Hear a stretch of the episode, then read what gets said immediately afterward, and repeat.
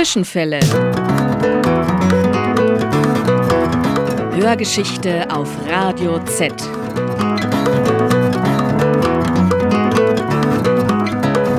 War da was?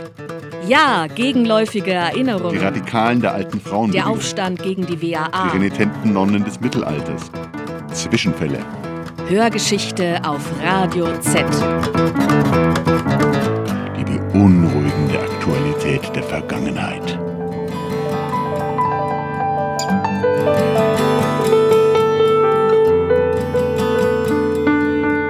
Heute klassenbewusste Frauenspersonen.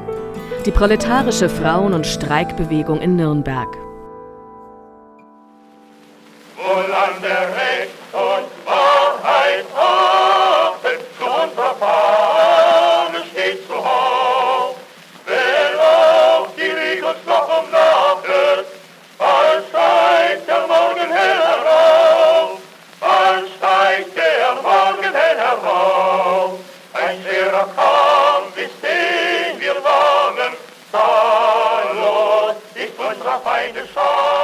Die Arbeitermarseillaise, die Ende des 19. Jahrhunderts von ArbeiterInnen gerne bei Festen gespielt wurde. Aber Sie als anwesende, klassenbewusste Frauenspersonen, liebe Zuhörerinnen, hätten spätestens bei diesem Lied den Saal wieder verlassen müssen.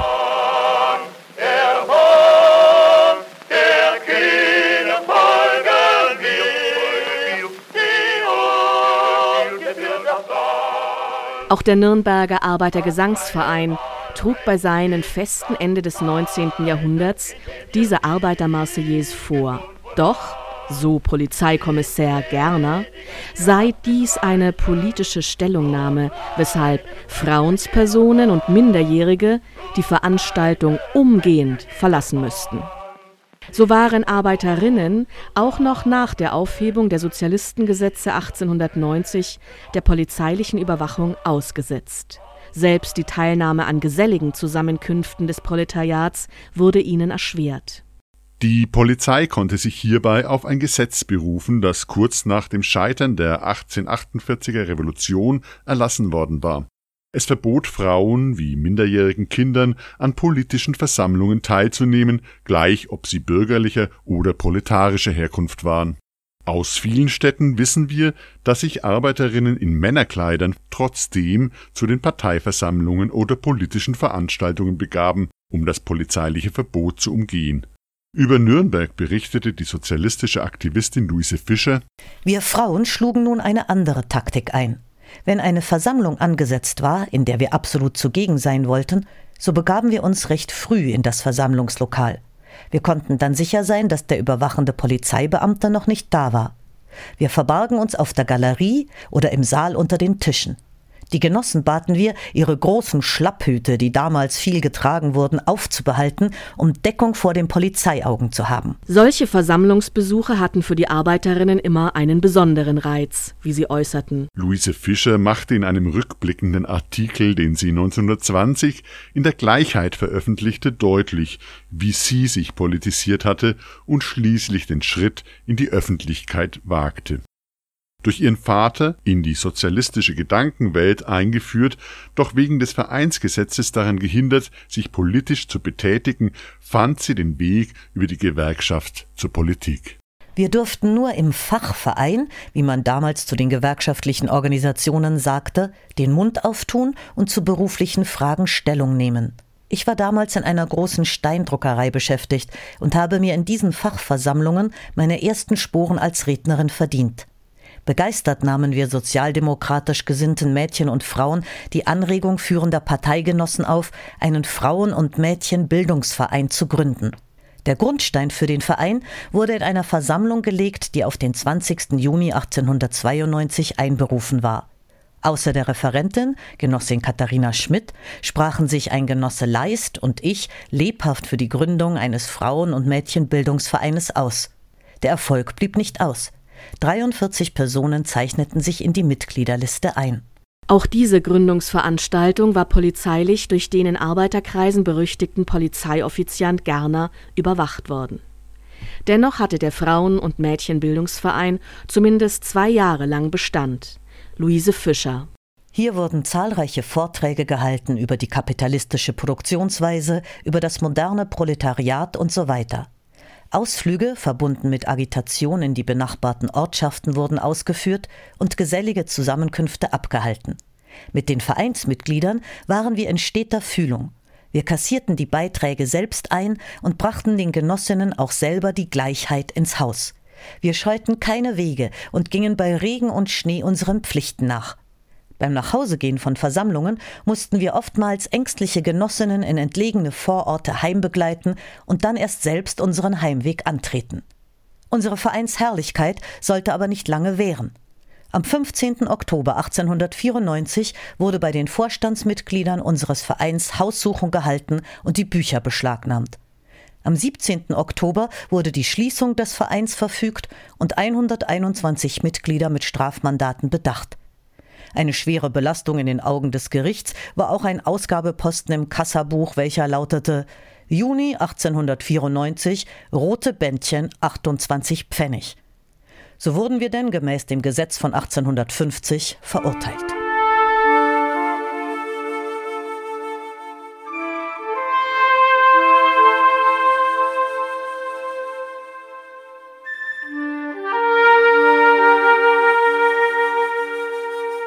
Dieses frauenfeindliche Gesetz fiel erst 1908 und so lange blieb die polizeiliche Überwachung bestehen.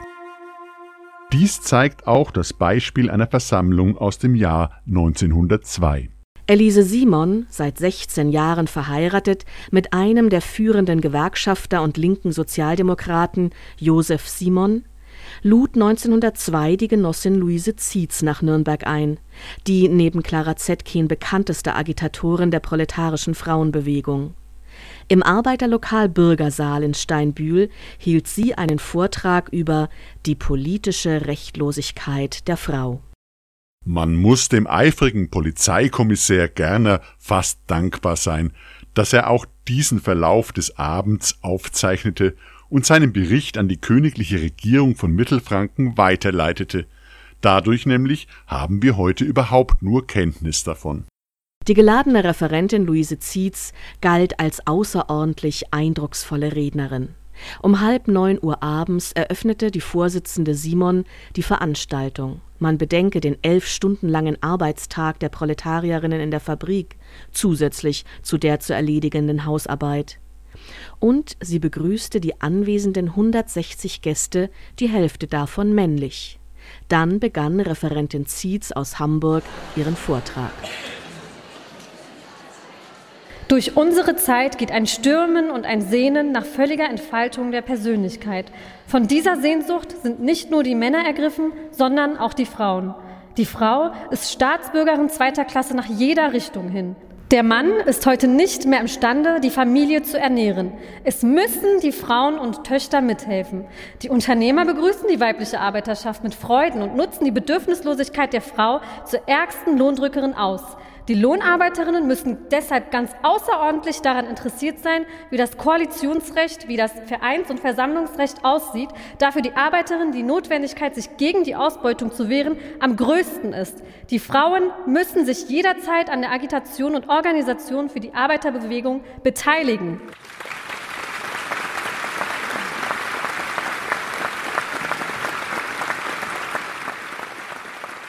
Wie der Polizeikommissär aufzeichnete, wurde der Vortrag der Rednerin mit großem Beifall aufgenommen. Zuhörerinnen aus dem Publikum bedankten sich bei der Referentin und schlugen vor, doch häufiger derartige Versammlungen abzuhalten. Eine Frau Erber forderte die Anwesenden auf, sich einmütig gegen die Knechtschaft des Weibes zu erheben.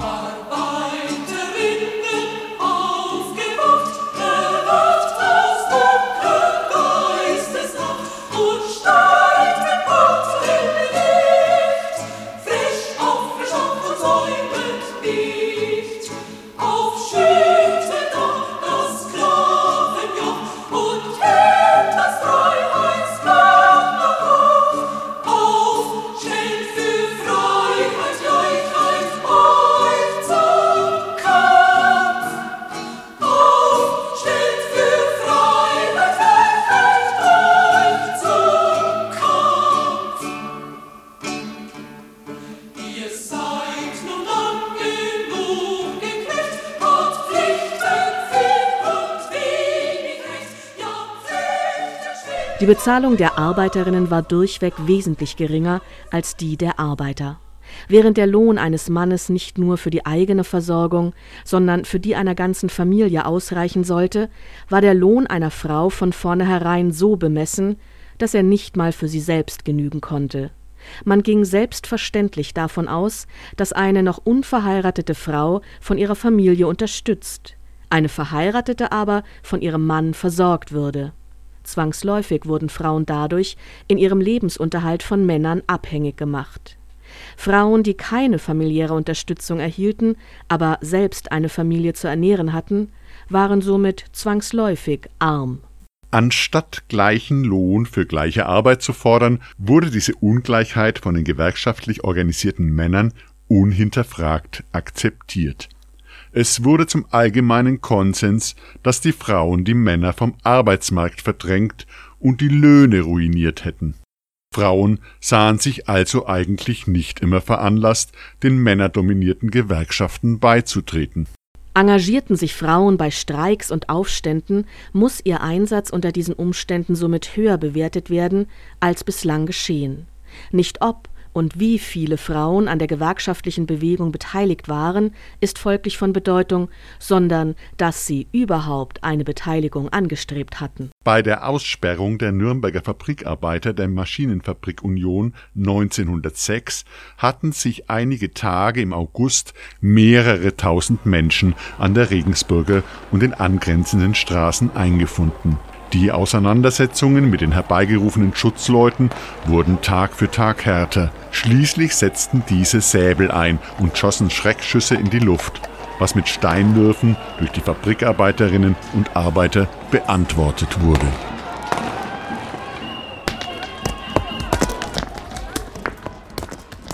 Schutzmann Wertenmacher vom Wachbezirk Wörth berichtete.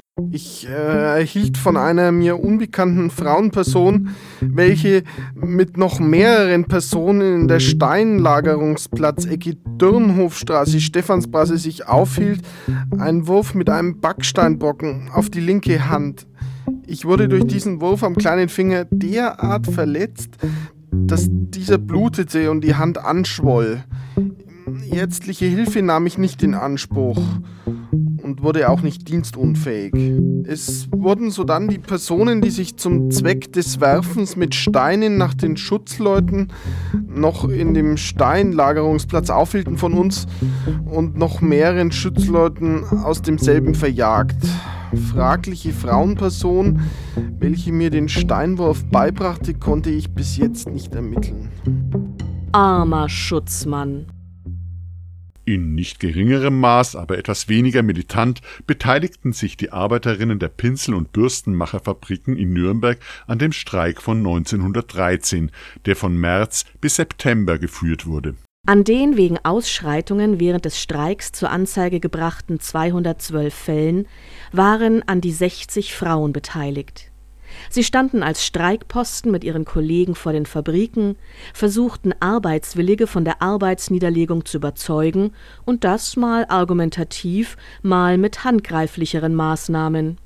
Sie besuchten die Streikversammlungen und einige hielten währenddessen auch öffentliche Reden Elise Bösel befand sich unter den 30 bis 40 Streikenden, die in der Grimhildstraße am 25. August 1913 verhindern wollten, dass die Fabrikarbeiterin Maria Brändl in die Fabrik ginge. Maria Brändl hatte sich selbst noch bis vor einem Tag an dem Streik beteiligt, doch nun war sie offensichtlich aus finanziellen Gründen gezwungen, wieder zu arbeiten, war doch die Streikunterstützung für ausständige Arbeiterinnen geringer als die für die Arbeiter. Ein Wachmann forderte die Streikenden auf, weiterzugehen, doch Elise Bösel leistete der wiederholten Aufforderung zum Weitergehen keine Folge, sondern sagte zu mir, dem Schutzmann Huber, ich zahle meine Steuern und darf deshalb auch so gut wie Sie auf der Straße stehen bleiben. Zur Verhinderung der Fortsetzung der strafbaren Handlung verbrachte ich die Bösel in die Wache. Ich habe sie angezeigt, wegen Nicht-Weitergehens trotz polizeilicher Aufforderung. In der Presse wurden die Ereignisse rund um den Streik heiß diskutiert. Während die Tageszeitung zur Förderung wirtschaftsfriedlicher Arbeit von Streikterrorismus und der Belästigung Arbeitswilliger sprach, schrieb die sozialdemokratische Fränkische Tagespost über die Nürnberger Polizei im Dienste der Unternehmer. Am 12. Juni hieß es dort über das Vorgehen der Polizei Wir können nachweisen, dass Schutzleute in Zivil vor den Streiklokalen Aufstellung nehmen, um die Streikenden zu provozieren. Wir können nachweisen, dass Schutzleute in den Wohnungen der Streikenden Besuche abstatten, um die Beschlüsse zu erfahren, die in den Streiklokalen gefasst werden. Wir können beweisen, dass Schutzleute streikende Frauen in ihren Wohnungen aufsuchen und durch dreiste Drohungen auszuforschen suchen. Das war allerdings allerhand. Knappe zwei Wochen später erschien darüber im selben Blatt eine Satire, gerichtet an den betreffenden Schutzmann. Verehrtester, Sie heißen Meier, sind Schutzmann und haben die Nummer 370. Sie sind auf eine Idee gekommen, die wir uns im Interesse des Anstandes entschieden verbitten müssen. Des Morgens von 5 bis 6 Uhr besuchten sie unsere streikenden Kolleginnen in der Schlafkammer, um zu erfahren, was in den Streiklokalen beschlossen wurde. Sie warten gar nicht erst, bis die so Überraschten angezogen sind. Sie stellen sich mit ihrem Notizbuch in der Hand gleich vor das Bett der streikenden Arbeiterinnen und machen ihre Betrachtungen, machen die Erschrockenen erregt durch ihr Verhör und ihre Polizeiaugen. Sie scheinen bei ihrem Tun nicht beachtet zu haben, dass sie diese Arbeiterinnen in peinlichste Verlegenheit brachten, dass sie das Schamgefühl der verheirateten und ledigen Arbeiterinnen schwer verletzten. Das Vernehmen im Hemd scheint ihnen wohl Spaß zu machen, weil nachweisbar mehrere Fälle dieser Art vorliegen. Sie können von Glück sagen, dass die Pinselmacherinnen keine Suffragetten sind. Verehrtester, bei denen wären sie an die falsche Adresse gekommen. Die hätten nicht errötend ihren Busen verdeckt, die hätten ihnen, weiß Gott, ihren Nachttopf über den Kopf gestülpt. Ich hätte ihnen eine solche Einweichung von Herzen gegönnt. Es ist daher allen durch solche Morgenbesuche belästigten Frauen dringend anzuraten, dem betreffenden Schutzmann zu erklären, dass sie ihre Aussage bloß vor dem zuständigen Richter machen würden und ihn im Übrigen aufzufordern, sie nicht weiter im Schlafe zu stören. Die Redaktion. Dieser Skandal war freilich wunderbar auszuschlachten. Was hier jedoch klar zutage tritt, ist, dass die streikenden Kolleginnen von den Genossen nur als zarte, zu beschützende Frauen, kurz als geschlechtliche Wesen wahrgenommen wurden. Lediglich im Interesse des Anstands verbat es sich die sozialdemokratische Presse, derlei polizeiliche Besuche und Verhöre in den Privatwohnungen der Streikenden durchzuführen. Ganz anders begründeten die betroffenen Arbeiterinnen selbst ihre Empörung. Sie fanden das Verhalten des Polizeimannes nicht unmoralisch, sondern argumentierten weitaus politischer. Am Morgen gegen halb sechs Uhr weckte mich meine Mutter mit dem Bemerken, dass ein Schutzmann draußen sei. Ich sagte zu ihr, er solle später kommen. Gleich stand aber der mir bekannte Polizeisergeant Meyer unter der Türe und sagte zu mir, dass ich mich nicht genieren brauche. Er sei verheiratet, ich dürfe schon liegen bleiben. Er wolle mich nur ein paar Worte fragen. Dabei war er in mein kleines Schlafzimmer eingetreten. Meyer fragte mich nun, wie wir dazu kämen, in das Streitlokal zu gehen. Auf meine Erwiderung, dass wir öfters zusammenkämen, forschte er weiter, ob ich früh bei der Versammlung gewesen sei. Worauf ich ihm sagte, das schert sie nichts. So die Pinselmacherin Johanna Sesselmann, die zu dem Vorfall verhört wurde, da der Nürnberger Stadtmagistrat diesen Fall aufgeklärt haben wollte. Sie zeigte sich bei ihrer Aussage so gar nicht als eine, die etwa errötend ihren Busen verdeckt hätte. Vielmehr war sie genau über ihre Rechte vor der Polizei unterrichtet. Weil ich erwähnte, dass es das ganze Hallo nicht gegeben hätte, wenn nicht die Polizei gleich da gewesen wäre, schimpfte Meier noch lange. Johanna Sesselmann schlief in einer Kammer, in die außer dem Bett nur noch eine Person stehend hineinpasste. Wie ihre Mutter aussagte, habe sie die Schlafkammer ihrer Tochter verlassen müssen, weil dem Schutzmann sonst wegen des beschränkten Raumes ein Eintreten nicht möglich gewesen wäre. So sahen folglich die Lebensumstände der Streikenden aus. Derweil konnte der Direktor der Vereinigten Bürsten- und Pinselmacherfabriken bereits mit dem eigenen Telefon auf der Wache anrufen, um polizeilichen Schutz für die Arbeitswilligen gegen die Streikenden zu fordern. Der Streik der Arbeiterinnen und Arbeiter aus der Bürsten- und Pinselfabrikation endete erfolgreich. Die Reduzierung der Arbeitszeit von 52 auf immerhin 50 Stunden sowie eine geringe Lohnerhöhung konnten durchgesetzt werden.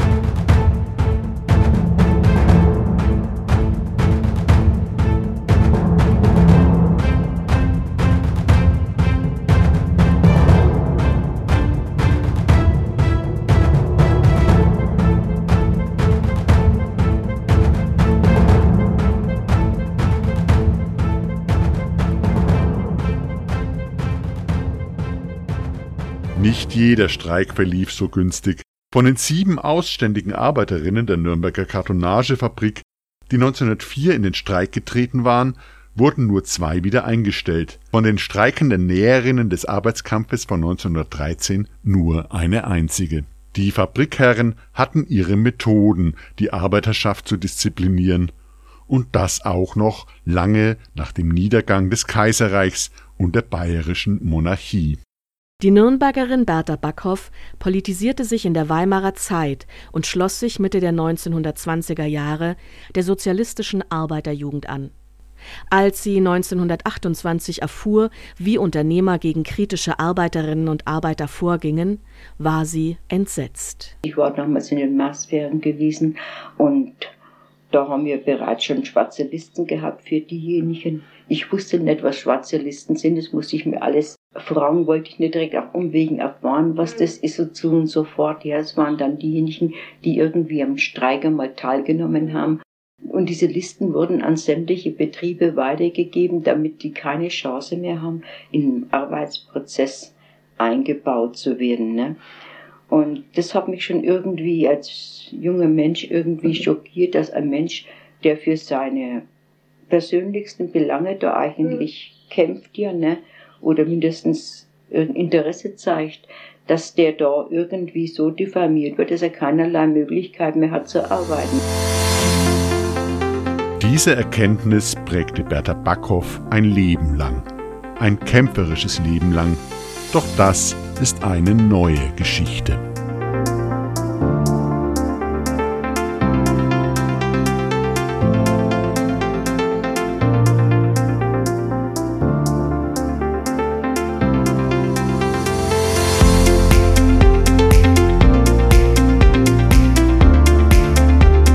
Wir danken für das Einsprechen der Zitate Jutta Klavun, Matthias Egersdörfer, Hülya Ilter und Chris Beley.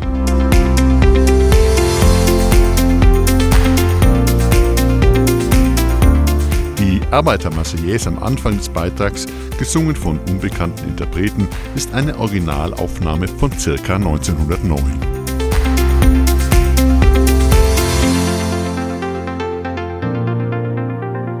Der O-Ton von Bertha Backhoff ist einem Interview entnommen, das das Zentrum Industriekultur in den 1980er Jahren mit ihr gemacht hat.